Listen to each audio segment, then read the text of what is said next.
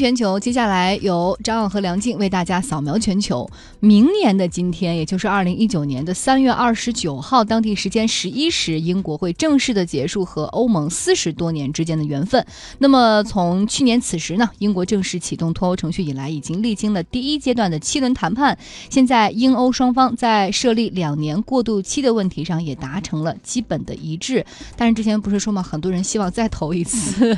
对，因为未来的不确定性很大哈。我们之前也说过，就就算。英国和欧盟就脱欧达成了一个协议，而这份协议最终能否生效，还要英国政府拿回这个协议，再到英国议会里进行投票。如果议会否决了这个协议，那就意味着现在这么多轮、这么多年的谈判就作废了。对，而而且没办法重新来过，因为你已经脱离欧盟了。然后在过渡期之后，如果你还没有办法达成任何协议的话，就会出现一个无协议脱欧的状况。这对经济来说，绝对是一个非常大的不确定性。所以很多英国民众说：“要不我们再来一轮公投，看看要不要。”正式脱欧，但是没有办法，其实木已成舟了，大家只是只能讨讨论的份儿了。我们再来看哈，面对加征钢铁和铝产品的进口关税威胁，德国表示愿意向美国做出让步，并且已经准备和欧盟就美国的贸易反制措施方方面面进行讨论。因为德国在钢铁对于美国的出口这方面还是占比比较重的，德国也希望保护它的出口为导向型的产品经济。因为毕竟美国也说嘛，如果欧盟你要对我进行反制，对我的农产品加税的话，我就会对你欧盟出口的汽车加税。别忘了，德国的汽车有大众、保时捷、宝马等等，它承受不了这样的风险。嗯，但是现在德国服软的这种策略，其实是跟欧盟内的另外一个盟友法国产生了冲突。法国政府是不愿意欧盟对于美国做出任何让步的。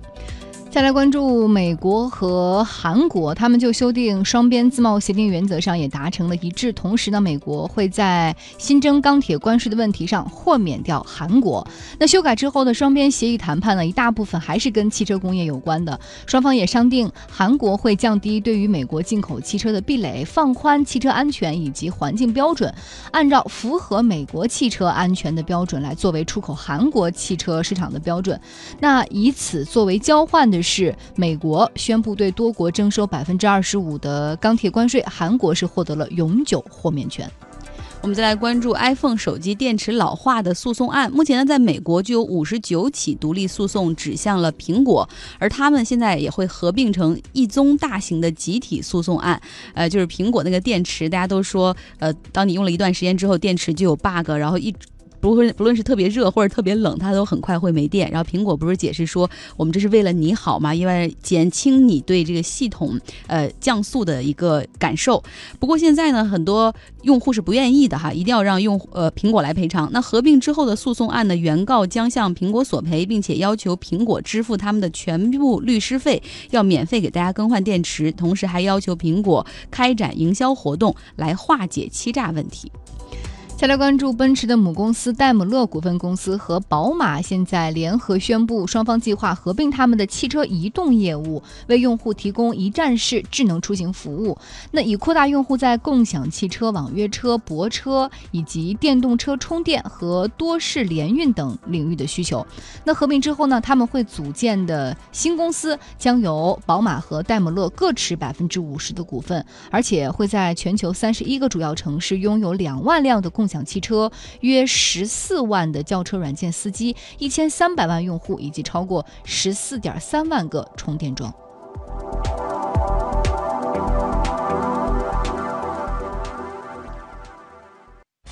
纵横时空，链接世界，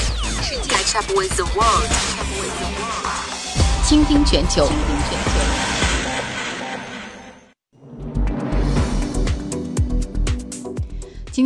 知识分享，我们继续来探讨澳大利亚的神奇动物。在澳大利亚，除了有考拉、禽鸟、小蓝企鹅、如艮、鸭嘴兽、袋鼠和袋狼，那我们听众朋友听完这一系列的节目之后呢，也有很多的疑问，比如说，怎么在澳大利亚听上去有那么多袋类的动物呀？对，为什么有袋类的动物都在澳大利亚呢？就这个问题哈，我们也请生物环境保护专家川慧来给大家做个介绍。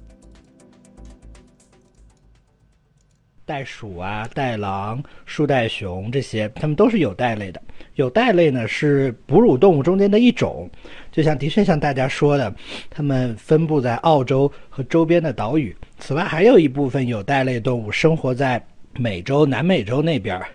是新袋鼠科的附属科，在那个南美洲看起来这个都非常集中，但是实际上我们目前知道的最早的有袋类的化石是中国的沙氏中国袋兽，据推测呢，已经是生存在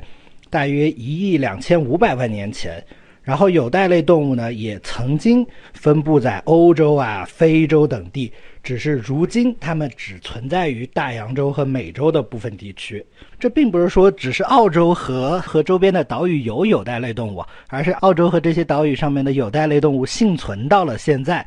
然后大概啊，这些有袋类动物是通过欧亚大陆传播至美洲，再从。南极洲最后迁徙到澳洲，因为那个时候大陆很多大陆还是连在一起的，有一些大陆桥啊、冰桥能连在一起。那时候南极洲和澳洲还是连在一起的。然后有袋类动物出现在澳洲，大概是在应该是五千万年前。早期的理论呢是认为有袋类是我们这样有着胎盘的哺乳动物的原始的形态。不过后来发现呢，一九八几年的时候，科学家们就发现呢。呃，有袋类实际上和胎盘类是属于两个不同的分支，它们是分别演化成型的。呃，应该是，所以这个问题不应该是为什么澳洲有许许多多的动物有袋，而是为什么其他地区的有袋类动物消失了。然后，对于澳洲有袋类动物得以存留的猜想，一般是与澳洲像世外桃源一般的地理位置相关。你看，著名的科幻小说《三体》里面，澳洲也是世界上人类。地球上人类最后的幸存地，我们也可以在地图上看到，澳洲四面环海，离每一个大洲都很远，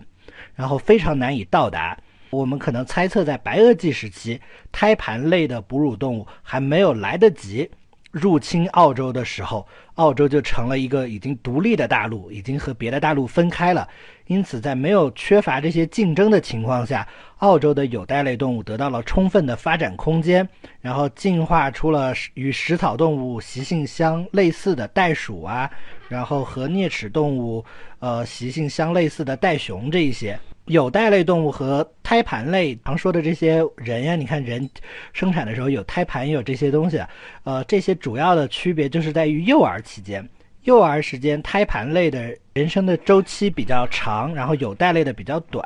然后但哺乳时期的非常的长，然后从结果上来看，有袋类很难再和。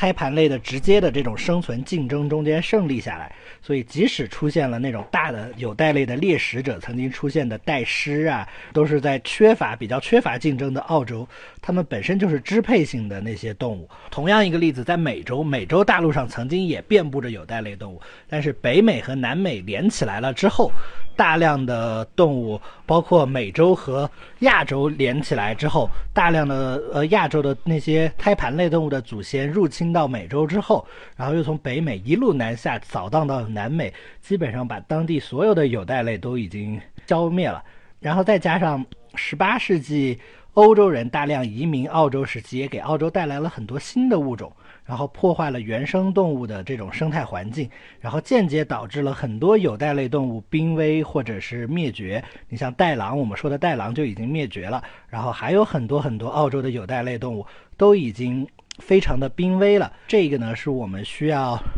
需要去关注的，因为澳洲这一片大陆，它很早的独立出来，它提供了一个演化上面的非常好的一个像实验场一样的地方，能够让我们看到这个星球演化时上面一些非常奇怪的这些轨迹。澳洲的目前的这个神奇动物在哪儿的这个系列呢，就暂时到这儿了。实际上还有很多大量的别的神奇的那些动物，比如会发出人类一样笑声的笑翠鸟。有着世界上最毒的毒蛇内陆太攀蛇，然后有着最危险的蜘蛛漏斗网蜘蛛、大白鲨呀、座头鲸呀、海狮，各种各样神奇的动物。大家如果以后有机会到澳洲旅游的话呢，也可以多关注一点。这是一个拥有着很多很多神奇动物的地方。动物们不像国内的这些动物比较怕人，它们和人的关系还有时候还比较亲近。然后你可能就在你度假的那个。酒店的院子里，城市的郊野公园里，就能看到他们的身影。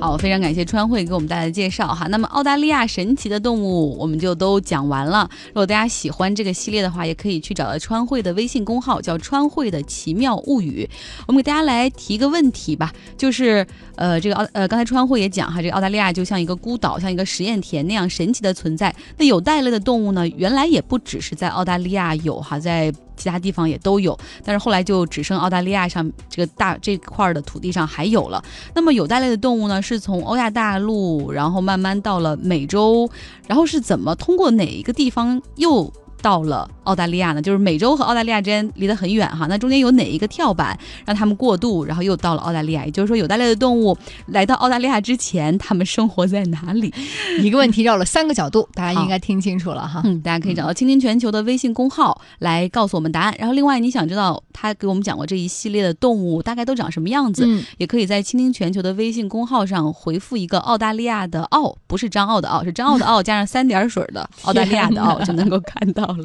好，稍后是广告，广告之后我们为大家带来的是亿万的秘密。装修去甲醛，绿森林硅藻泥，走进绿森林，健康深呼吸。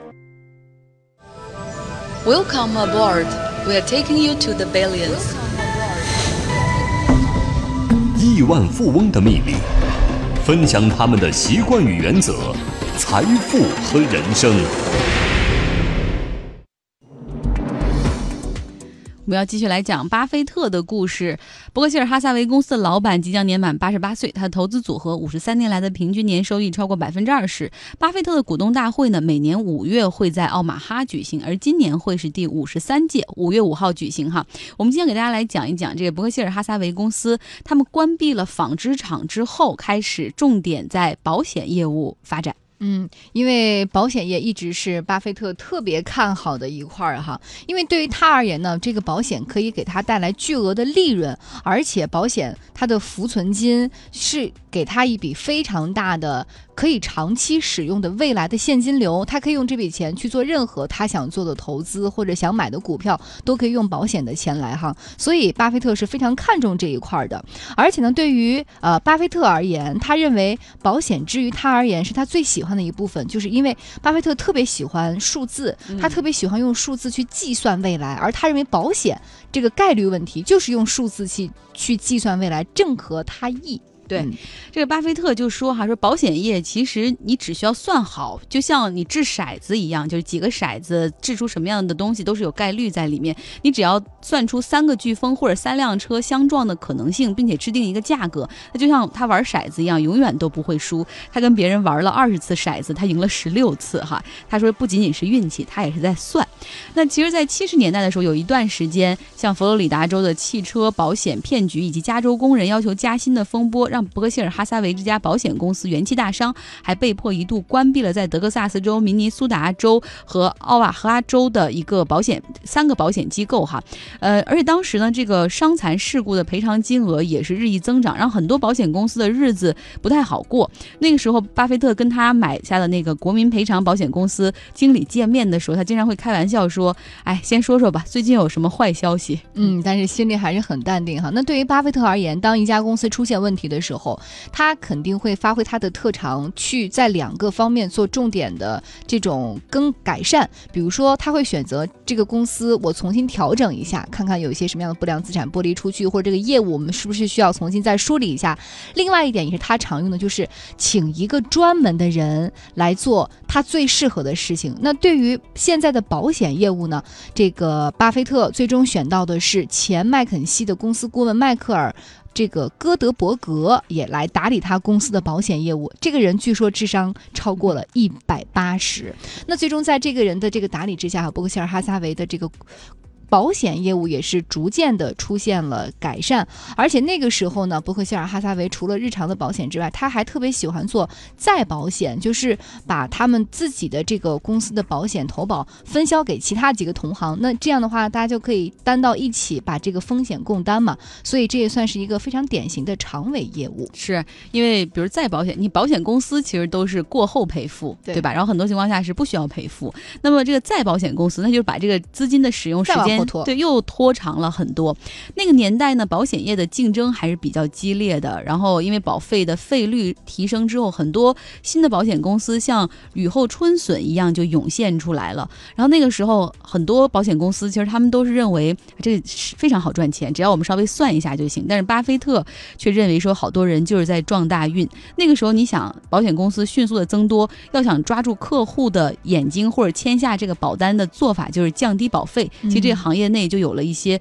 恶性竞争。但是巴菲特他们还是在坚持自己比较高一点的保费，因为他认为说，如果一行不再赚钱了，我宁可不干，我也不会说把我的利润让出去。嗯，感觉如果现在我们反观我们目前国内的这个保险市场，你会发现很多的新的保险公司，很就是也是如如雨后春笋之般的这个冒生出来，而他们去吸引眼球的时候，会就是主打几款公司的。爆款产品，而这几款爆款产品你会发现有两大特点，一个是保费低，另外一个是保额高。嗯，第三点其实就是你投保的那个方式会很便利。在之前你在投保之前，很多的那种筛查呀，感觉那个过程比往常简单很多。我一直都在担心这样的一种模式，你真正出了问题的时候，它能保住吗？对呀，你想，就是现在，比如一些保险公司，它保这个医疗险都不需要你去体检了，对，就直接问有没有什么。甚至我之前看到过，是真实我自己碰到过的真实的情况。一个那个买保险的时候去咨询这款保险产品，然后那个保险代理员就直接说，如果你要买的话，所有的你那个关于身体的状况，你全填否就可以了，因为这样可以过得快。是啊，但是怎么你最后真的能赔赔付到吗？嗯，还没有出险，所以经常就会有看到那种情况，比如今年这个保险公司还在卖这个 A 产。产品，第二年他算了一下，发现哎不合适，可能今年出险比较多，或者是这个要求赔付的比较多，第二年就取消掉了这款产品。所以说我们国内的保险市场还真需要有待于提高哈。嗯，呃，我们看到伯克希尔哈撒韦他们就坚持自己的那个原则，就是我们有我们自己对于资金的判断，对于保费的判断，我们有我们自己的模型。他那个时候呢，保费的资金规模增长是其他公司的六倍，同时负债表也是。所有同行里表现最好的哈，嗯，所以巴菲特对于保险而言是相对的保守，但是在一九八五年的时候呢，巴菲特做了一个出人意外的尝试，他打了一个广告，就是说，呃，我们伯克希尔哈撒韦现在要出一款产品，我们愿意以一百万美元以上的保险金，为那些很难找到承保人的大客户来承担你的所有风险，就任何风险，你想到为任何东西保险，比如说你家有个特别贵的这个珠宝，世代相传。那种大钻石珠宝，或者是你有一个什么巨大的工厂，你只要是肯出来为，就是肯肯买，那我们这个伯克希尔哈撒韦公司就可以为你来单独制定。而这样没想到，哎，获得了一亿多美元的保费收入，大家还是非常信任伯克希尔哈撒韦的。嗯嗯，所以说巴菲特哈就在一九八六年的时候，他们的保费收入达到了十亿美元，是两年前的七倍，而第二年的浮存金的规模也达到了十亿美元，很棒哈，让巴菲特。有很多的资金可以去。有充足的弹药在资本市场上去进行投入了，而那个时候，其实他已经在很多的高位减持了他买的很多公司，只有三家公司他认为是一辈子不会卖的、永远保留的股票。记住这三个名字：是大都市公司、政府雇员保险公司以及他钟爱的华盛顿邮报。嗯，另外多说一点，那个时候道琼斯指数其实已经很疯狂了，到八月份的时候是上扬到了两千七百点，别人都认为那是股市的牛市已经来了，而巴菲特那个时候撤掉。了卖掉了很多股票之外，他把自己的钱投到了地方政府债券上，其实收益不高，但是是很稳的一项收入。为什么巴菲特又逆势而行了呢？嗯，别人贪婪的时候，他要谨慎。好，我明天继续来讲巴菲特每日一歌 Music of the Day，我们要来听一首来自小红莓乐队的歌曲 Just My Imagination。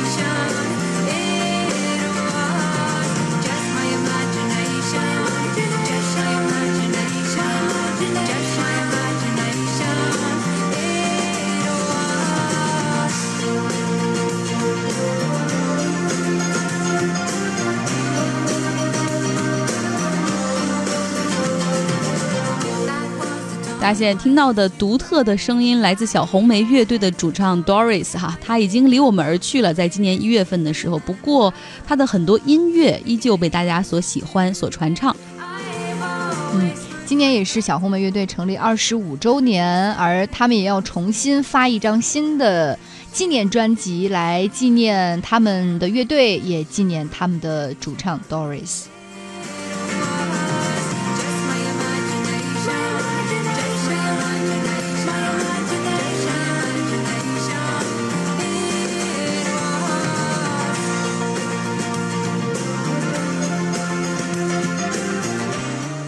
时间还很充裕哈，所以给大家推荐一些近期的演出资讯。北京方面，钢琴大师弗拉基米尔·菲尔兹曼四月十二号会在国家大剧院进行独奏会，在整场独奏会当中，你会听到巴赫、贝多芬和肖邦的作品。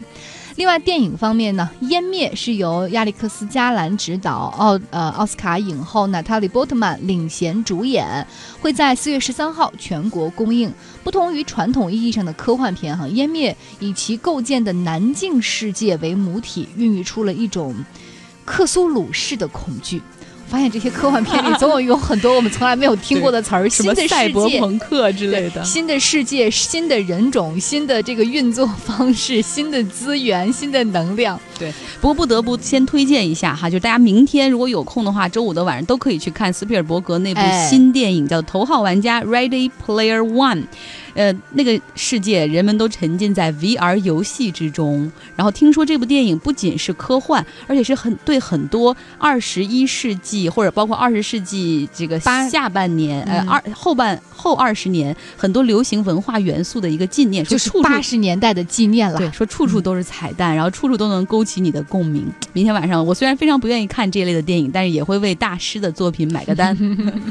好，我们来公布今天问题的正确答案哈。这个澳大利亚神奇的动物这个系列我们已经讲完了。有袋类的动物原来不只是生活在澳大利亚，它是从欧亚大陆迁徙到了美洲。然后那个时候这个白令海峡那个桥还是可以走过去的。后来呢，从这个美洲北美走到南美，再从南美走到了南极洲，最终是从南极洲来到了澳大利亚。我们选三位朋友送礼物，呃，有陆英、赶集和范红婷。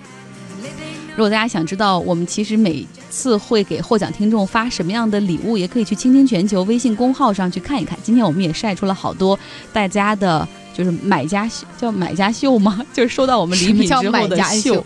粉丝秀，粉丝秀。好，那今天我们的节目到这儿就结束了，感谢大家一直以来的支持。别忘了，如果你喜欢听我们的节目之外，不要私藏哦，可以跟你更多的朋友共同来分享。一百个，你不要再营销了。明天下午的十六点，不见不散，拜拜。